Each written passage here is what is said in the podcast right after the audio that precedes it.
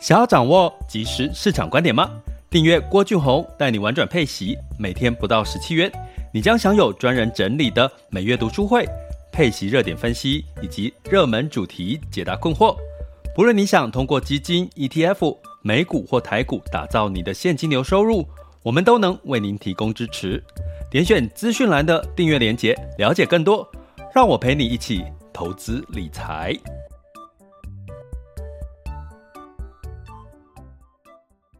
这里是郭俊宏带你玩转配息，给你及时操作观点，一个从投资人角度带你一起掌握全球市场的脉动，分析配息标的、美股、台股、A 港股即时热点，陪伴你不再害怕市场涨跌的风险，一起稳健财富成长。亲爱的各位，大家早上好，嗯。已经是中午了哈，哈哈，我们直播时间是中午，今天是十月二十五号的周一。那有这个这个我们的 Podcast 的听友留言给我们说，哎，谢谢，就是收听 Podcast 呢，也可以得到满满的一些正能量。哎，其实对我又是一个非常大的鼓励哈，因为其实我真的是希望在这么多媒体纷纷扰扰的这个资讯的过程当中，我希望可以给大家看到很多正能量的一些事情，或者是不管从投资的角度，因为大家投资也是要看到机会嘛。对不对？我们希望看到投资有看到好的机会，其实这些都是一些正能量的一个代表哈。那其实能源价格上涨，替代能源有解吗？因为大家都在说现在油、石油啊，这些都是所谓的破坏这个气候嘛。那这个替代能源呢？哎，看起来好像雷声大雨点小，到底发生什么事情？哈，那我们今天就从芬兰的经验来看看。呃，原来这个替代能源呢，目前在已开始慢慢流行一个混搭的一个风潮哈，所以我们今天会来聊第一个阶段哈，那第二个阶段就是来聊一下全球市场盘势哈，在这个上周五以及目前看到的一些情况，来跟大家做一些简单的分析。那第三个阶段就是大家可以举手分享交流的时间喽。那在这个最近呢，呃，大家有没有感觉到在台湾呢，满路满路马路上跑的这个机车哈，或者是电动车也越来越多了哈，尤其是机车最早是这个 Gogoro 哈。那我我发觉 Gogoro 哈的使用的这个族群好像越来越多，可是呢，我不知道大家有没有发现一个状态哈，就是说，哎，好像新车新的 Gogoro 比较多。旧的 Gogoro 几乎都消失了，我几乎很少看到旧型的。我讲的是旧型的 Gogoro 哈。那这出自于我一个朋友的经验呢，他跟我分享说，其实 Gogoro 呢，如果你要把电动机车当做取代这个所谓的呃石油车哈，然后觉得它应该会让你省下更多的钱，那这可能是一个错误的观念哈。为什么呢？因为其实这个电动车第一个。呃，可能你现在加所谓的一般的一百 CC 的这个油车、摩托车哈，你可能只要花一百块就可以骑很久了哈。那如果说你是 Gogoro 电动车，你可能月租一个月要付个四百块的这个电池费用，当然你可以无限次，呃，它不是无限次哦，它有一个公里上面的使用的上上限，如果你超过这个上限，还要额外加钱哈。那第二个是它的保养费哈，其实像 Google 的保养费呢，好像根据 Google 的用户呢，大概他一年会花到的保养费呢，比如说可能三个月会花到了一两千块哈，就是说过了他的这个。比如说半年到一年的这个保固期之后，大部分他要自己付的钱呢，他这个所谓的折旧呃不，这个保养相关的费用或换一些零件的费用，其实是比所谓的油车我们一般骑的这种一二五啦，哈这种这种机车啦或一百的这种机车。相对来讲，他大概要花，比如说我刚刚讲，他就我朋友根据他一年下来大概要花，假设以三次来看，他可能要花将近差不多哦，一次以一两千块来算，他一一年可能要花四到六千块去保养他的这个 Gogoro 吼，所以这样换算下来，其实是比这个油车来的贵。所以我朋友给我一个结论说，哼，他要下次要换车，绝对不换 Gogoro 了，因为他觉得。那换下来，并没有电动车，并没有比这个油车来的便宜，而且更贵哈，而且现在卖的贵，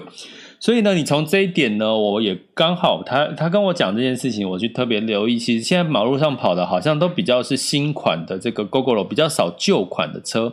那当然，其实 Gogoro 它过去一直标榜是它是这个电动机车界的所谓的苹果哦。所以呢，大家知道嘛，苹果就是第一个卖的贵，第二个它的零件你要换本来就贵齁。但是我们去思考一件事情哦，其实也许另外一个迷思是，电动车它本来就不应该是一个便宜的一个一个取代油车的工具，而是它是对于人类的这个所谓的环保。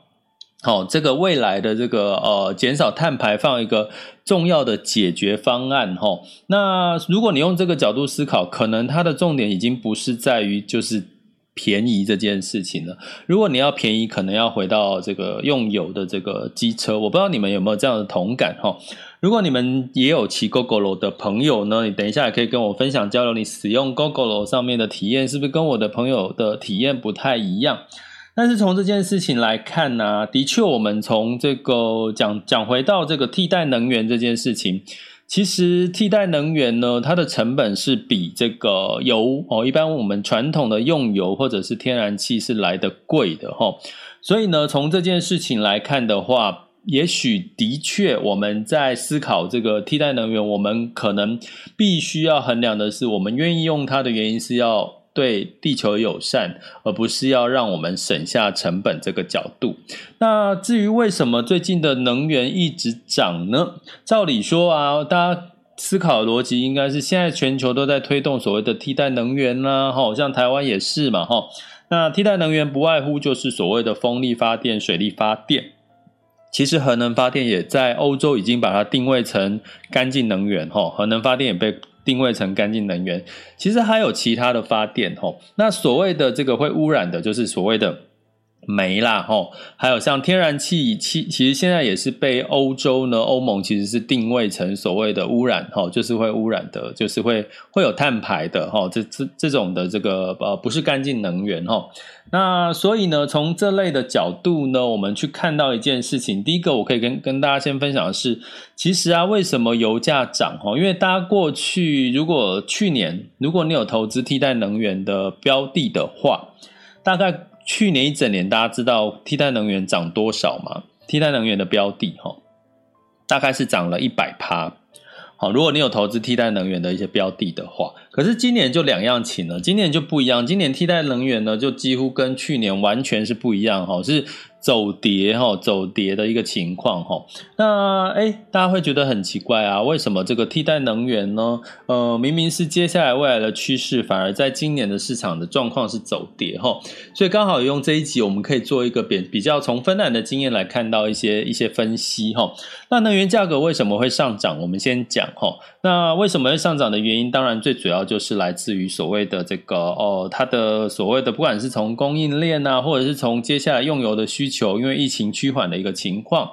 那另外还有一个很重要的原因就是什么？因为大家我刚刚已经跟各位讲哈，诶，去年替代能源大家都投资到替代能源，就是说资金都往替代能源流，所以代表这些所谓的天然气或者是煤或者是传油这些的传统的能源呢，就没有投资，就不是不能说没有投资啊，就是投资它的这个资金就减少了，所以呢，就带来一个状况，就是说，哎，通常啊，呃，你在像台积电，我们举台积电的例子，它是不是一直要去研发一些新的技术，研发一些新的这个呃节省它的成本的方法，让它可以有这个一定的竞争力来降低它的成本？可是，因为我们刚刚讲说，大家已经开始在唾弃所谓的传统能源，都一直投资在替代能源，所以造成呢，在传统能源的投资金额，呃，投资的部分呢就减少。那投资的减金额减少情况下，其实能源替代传统能源呢，也不也比较。呃，比比较不愿意去开采，好，不会像过去一样大量的开采，它的开采就减少，所以带来的供给减少，再加上最近的需求增加以及供应链的这些呃一些这个运输的这些变化，造成的能源价格呢易涨难跌，哈，这就是一个很基础支撑这个能源的一个概念，当然有方方面面了哈，所以呢，可是回得去吗？大家还会在？因为油价上涨，就积极的把钱丢去传统能源去投资吗？去投资它的设备吗？去研发、去精进它的这个开采技术吗？或者是增加、降低它的成本吗？抱歉，应该是不会了哈，也就是回不去了。所以回不去的情况下，如果接下来疫情越来越这个好的时，呃，不是越来越好，就是这个控制得当的时候，哈，疫苗也是打得越来越普及。那需求越来越旺，你可能从海运慢慢的空运也开始要怎么样？开始要恢复正常了。那这个传统用油呢，需求就会增加哈。这就是我们所谓的替代能源，目前我们可以看到它上涨的一个可能性哈。那但是呢，因为从去年来讲，大家知道嘛，新冠疫情大家都会把它解读跟什么有关系？跟所谓的呃全球的环境变迁哈，这个病毒带来的一个全球环境的变迁哈，所以全世界其实在遭遇的一个所谓的清洁的电力的转型哈。那这个转型有没有成功呢？呃，基本上来，我以这个能源价格大涨的情况下，我们可以解读是目前还在一个所谓的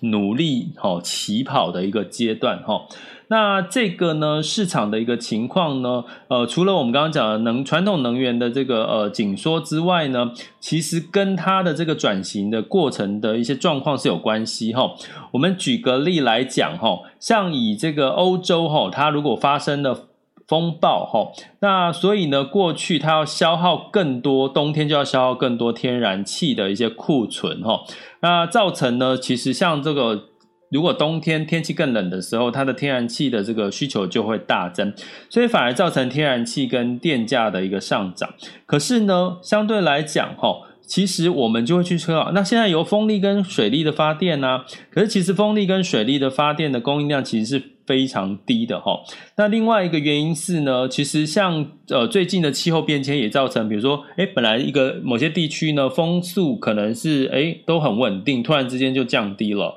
而比如说像这个呃，如果一般在这个呃水力发电的哈，像这个所谓的呃这个挪威哈这些地区，哎它降雨也突然之间就减少哈，那这些的情况呢，造成什么？造成电力供应是。忽然时好时坏，吼，时好时坏，所以这种情况呢，就会让所谓的这个呃，所谓的供电这个情况呢，不如我们的预期，哈。所以呢，我们来看，我们看一个数据，哈，其实在中国大陆最近大家都知道，在他们在减少煤炭，因为他们也是二零五零年要呃碳中和的这个计划，哈。那根据这个数据来统计呢，其实目前虽然它的煤炭呢持续的。这个降低它的这个用量，大概是在三亿吨，维持在三亿吨左右吼。可是呢，他们的这个用电量呢，是一直的往上飙升，从过去的六千亿度呢，呃，上升到了快接近八千亿度的这样一个幅度哈。所以呢，你从这个角度来讲，你就知道说，其实。虽然哈，现在在减少这些煤啊，这些所谓的这个天然气这些的哈，可是呢，这些电力的需求其实是一直在增加的哈。那当然呢，你会觉得说，现在有太阳能跟风风能，我跟各位讲，现在太阳能跟这个风风电、风力发电，其实它现在其实是很便宜的哦，因为它的技术已经去成熟，而且是越来越多哈。可是我刚刚讲的这个过程当中，就当太阳能跟风能呢出现不稳定的时候，他们会用什么？全世界会用所谓的天然气跟其他的这个呃这个石化的燃料呢来做备用的一些能源哈。这是目前处在的一个状况哈。那但是呢，其实这里面有遇到一个最大的状况。是，其实你去想哦，你的风电跟这个水力发电，大部分它一定会在它适合的地方。比如说，你看到我们的风力发电都在哪里？比如说在新竹哦，新竹那边的海边，你会看到很多这个风车在转。所以呢，你会发现，其实在这些风力跟水力或者是太阳能发电，它都会，比如说中国可能是在新疆那个地方，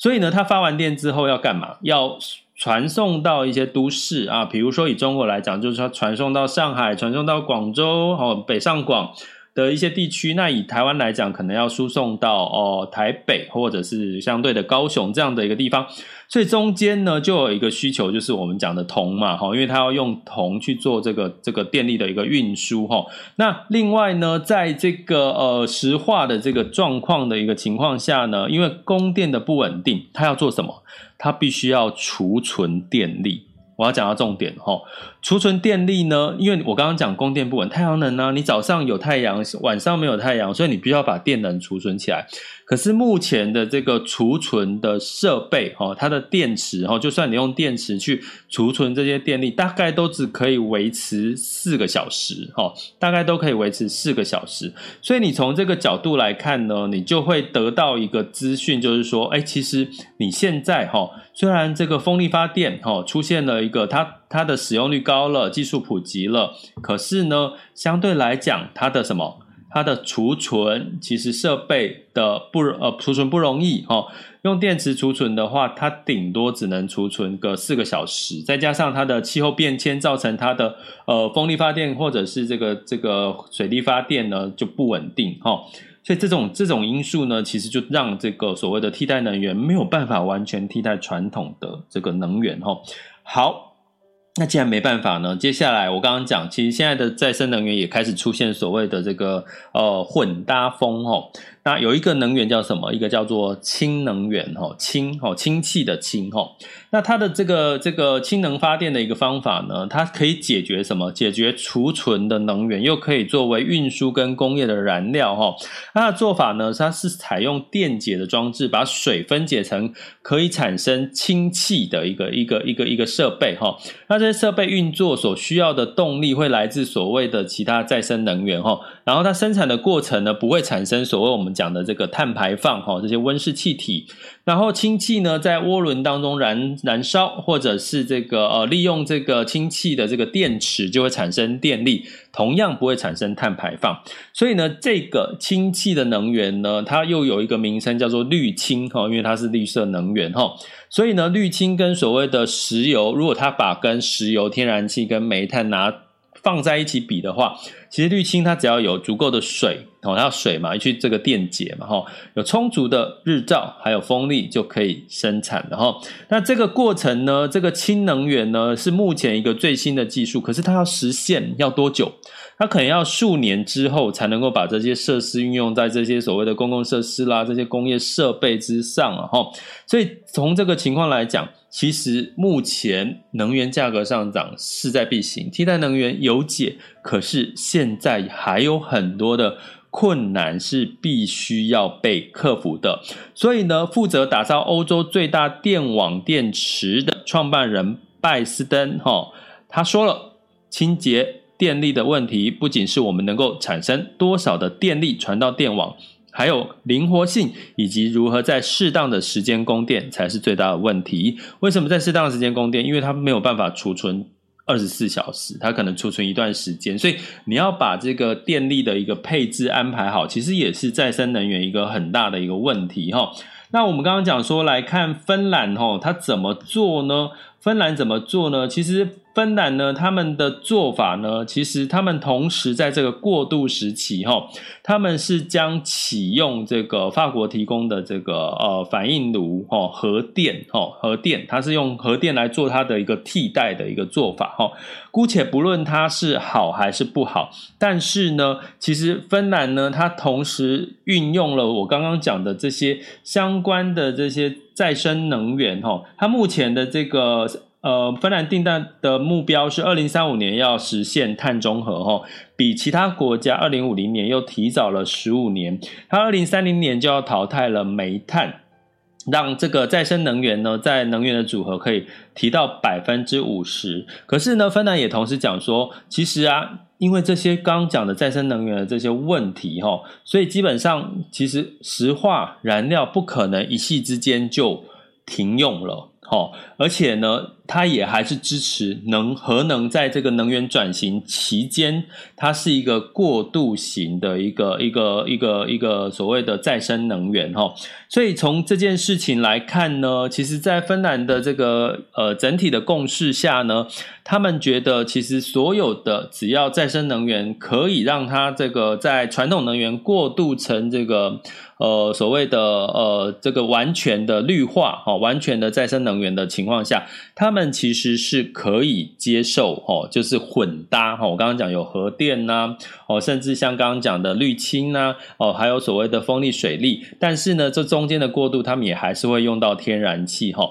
所以呢，在这段时间，呃，我相信其实从芬兰的经验，我们可以看出说，其实呃，如果以这样子的过过程当中，要到二零三五年哈、哦，实现所谓的百分之五十都是用再生能源，看起来他们是有他们的一个步骤跟节奏。所以，我们也可以，其实我们自己也可以期待什么？其实再生能源，你不要再把它当成是一个便宜的哦，便宜就是取代油一个很便宜的一个能源了，不是？它其实有很多储存的问题，有很多哦，这个生产的这个变数，因为气候的问题，所以它不便宜。它绝对不会比油便宜哈，它不会比油便宜。可是要不要投入？其实全世界都必须要去投入哈。所以你会看到我要讲的这个重点哈。如果你从这个油价最近哈，近一个月好像将近有涨个十个 percent 以上，不管是天然气或油相关的标的都有涨十个 percent 以上。那还有一个，它其实也涨了十个 percent percent 以上，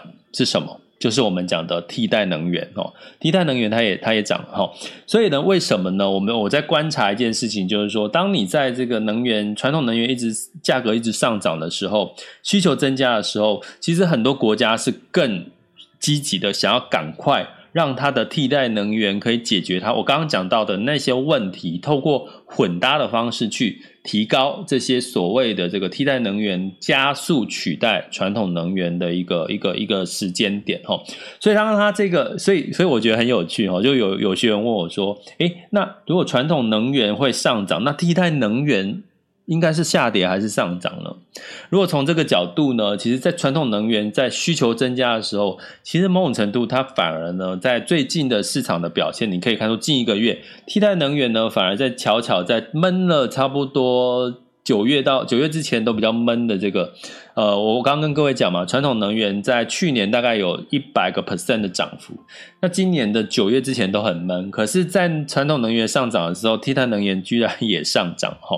所以提供这样子的一个呃资讯给大家，我们再去多做一些学习跟研究哈。所以不要再把再生能源当成是一个便宜货了哈，它是贵的。那最简单就是大家要节省能源啦，不管是你未来是再生能源或者是传统能源，拜托节省能源，爱护这个地球。诶，跟各位讲哦，我是真的，我现在都是不管我是去买那个呃喝的饮料吸管。我都拿自己的吸管，哈，就是自己的那个玻璃。我有一个玻璃吸管。那如果外出吃饭，我会携带我的这个呃筷子跟汤匙。我大概这样做有一个多月。虽然我比较晚起步，可是我真的是有真的是呃坚持在这件事。然后呢，我最气的一件事情是，像我订这个呃这个 Foodpanda 哈。大家知道富邦大他们都外送通常都会预设就是哦不要餐具嘛，哦就是就是预设是不要给餐具，可是很奇怪哦，很多这个外送商家他还是给你餐具，所以我都会在我的这个餐点哈，比如说我的餐点备有一个备注栏，我就会备注说不要餐具，不要餐具，哈，可是我跟各位讲。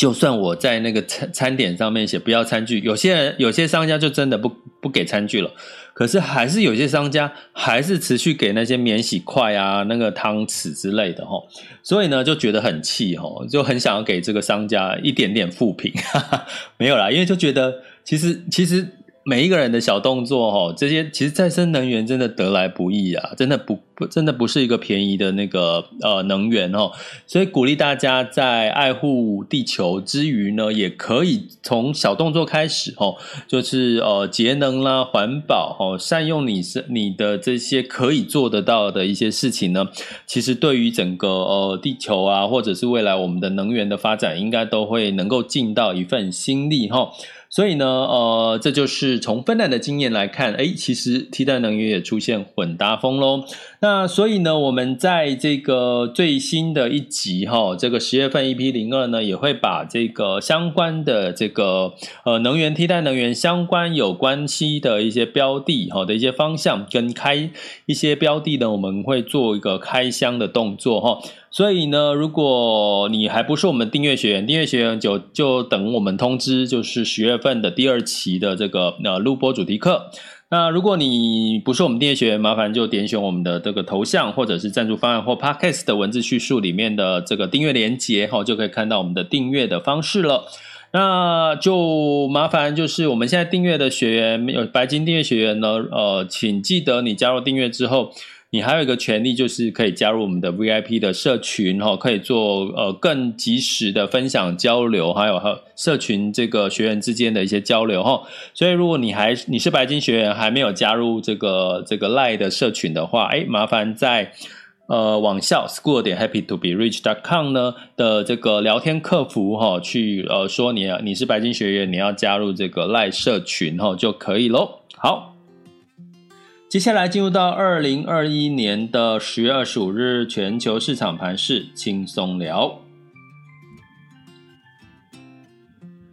好的，那到这个今天是十月二十五日了哈，现在时间是十二点二十六分。那在周五的部分，其实美股呢表现其实相对来讲就有一点点的又开始谨慎了哈。那原因是因为就业人数呢，仍然没有没有到预期的一个持续往上走哈。那美国道琼上涨零点二 percent，S&P 五百、纳斯达克分别下跌了零点零二跟零点八 percent 哈。那另外一个呢，这周要请大家特别关注的重点就是我们的这个所谓的大型科技股，像 Microsoft 啦、Google 啦、脸书都在呃二十五、二十六哈，就是这几天要公布它的财报了。那目前的一般分析师的预估财报呢，可能不见得呃，就是呃，可能跟预期差不多啦，不见得是会超乎预期哈。所以估计呢，最近这一周的这个科技股的变动波动会比较大一点。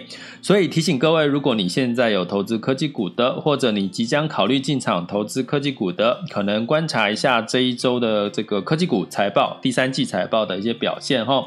那在欧股的部分呢，相对来讲，因为这个中国恒大集团呢，诶，它其实居然没有违约哈，就是复习正常，而且它有六个建案又开始复工了，所以呢，中国也带动了欧洲的股市哈，泛欧六百上涨零点四六，德法英分别上涨零点四五、零点七一跟零点二一个百分点。那另外呢，在周五科技股哦，欧欧洲的科技股也是大涨哈。那包含消费类的这个欧莱雅哈，这个这个化妆品保养品类的法国欧莱雅，其实它的营收也第三季也是非常强劲哈，让这个欧洲呢相对来讲也是有一定的支撑。那在这个雅股的部分呢，呃，这个台股周五其实是这个开高仍然走低了哈。那疲软的是航运、生技跟塑化哈。那 A 股的部分呢，在上周一样，沪深两市也成交量来到了一万零两百亿的人民币哈。那所以整体来讲呢，基本上亚洲的股市一样是涨涨跌跌了。那上周五日经是上涨零点三四哈，那唯一下跌的就是台湾加权指数下跌零点七七，然后上证指数下跌零点三四，其他港股是上涨零点四二。所以现在时间是十二点二十九分，我们来看一下最新的这个雅股的一个数据。那目前呢，台湾加指数先跌后涨，哈，现在是涨了二十二点，涨幅是零点一三。台积电呢下跌了五块钱，来到五百九十五，五百九十五，哈。好，那呃，所以持有台积电比较多的，可能的这个标的基金或 ETF 应该比较表现没有太多的表现。那这个上证指数是呃上涨了零点三八 percent，不过还没有站稳三千六百哦，还没站稳三千六百。恒生指数因为这个恒大的这个集团的问题稍稍的缓解，所以恒生指数最近的表现都还不错，呃，目前是上涨了零点零九 percent。那在雅股的日经指数是下跌了零点八六，然后南韩是上涨零点四四，新加坡是下跌了零点一一。那所以这一周呢，关键的重点就是科技股。那能源的部分，布兰特原油上涨了一点二一 percent，来到八十五点六三，哈，八十五点六三每桶美元。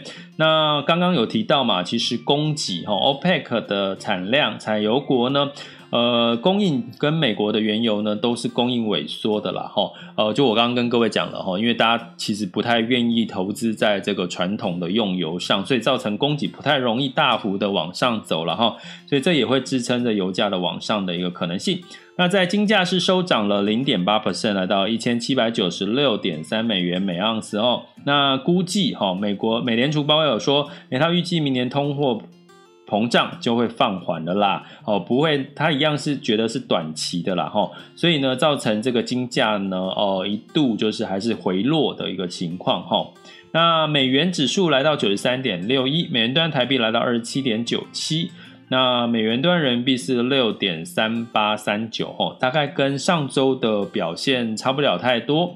所以呢，最近简单来讲，这一周两件事就是通膨的情况，哈，包含那另外一个就是科技业的财报，还有所谓的这个消费的一些一些数据，哈，消费的数据，哈，呃，观察这些，如果是好的话，代表市场还有支撑的力道；如果是比预期的不好，可能代表市场呢可能会波动加大。好，那如果你想要持续的掌握我们最新的讯息，有更多呃准确的数据哈，或者是看我们开箱一些呃标的哈，目前可能一些呃关注一些热点的标的。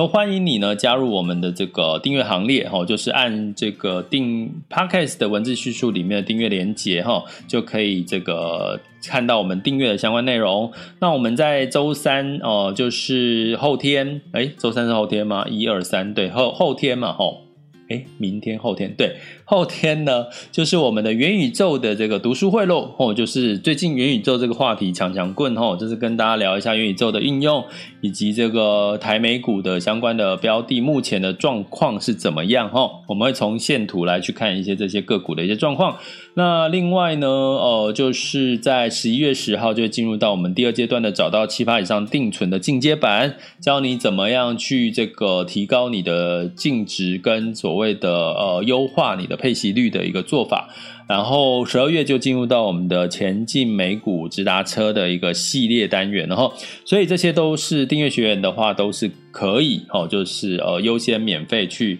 跟着我们哈，每个月去上的这些学习的课程哈，让大家可以更能够精准的掌握市场的脉动。好，接下来进入到我们第三阶段，就是可以分享交流提问的时间。那我们分享交流提问其实是从 MixerBox 的直播间，然后你可以举手，然后我看到了就会把你们 Q 上台，你可以提问、呃、分享或交流哈。那呃，在线目前有两千六百多位的听众，还有我们的 VIP 学员。那如果呢，你不好意思举手分享交流，也可以透过哪里？透过我们的这个 Podcast 的这个留言区，或者是到我们的网校 School 点 Happy to be Rich dot com 的这个聊天客服呢，来做一些咨询或者是询问哈，或者是你想说，哎，那到底你适合怎么样学习，怎么样投资，怎么呃，你的问题在哪里？我们都可以呃一对一的帮你去做一些解答，好吗？